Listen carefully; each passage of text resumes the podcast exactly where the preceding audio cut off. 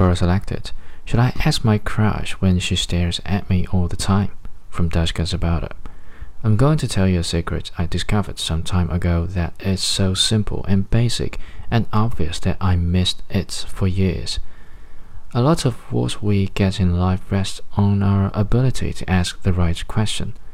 A precise targeted question is more likely to deliver what I really want to know. If my crush was staring at me, why he was staring would be a secondary question. What is it that I really want to know? What I would want to know is if he had a crush on me too. Once identified the right question, I would definitely walk over to him and say, I like it. Do you like me too? And then I would know.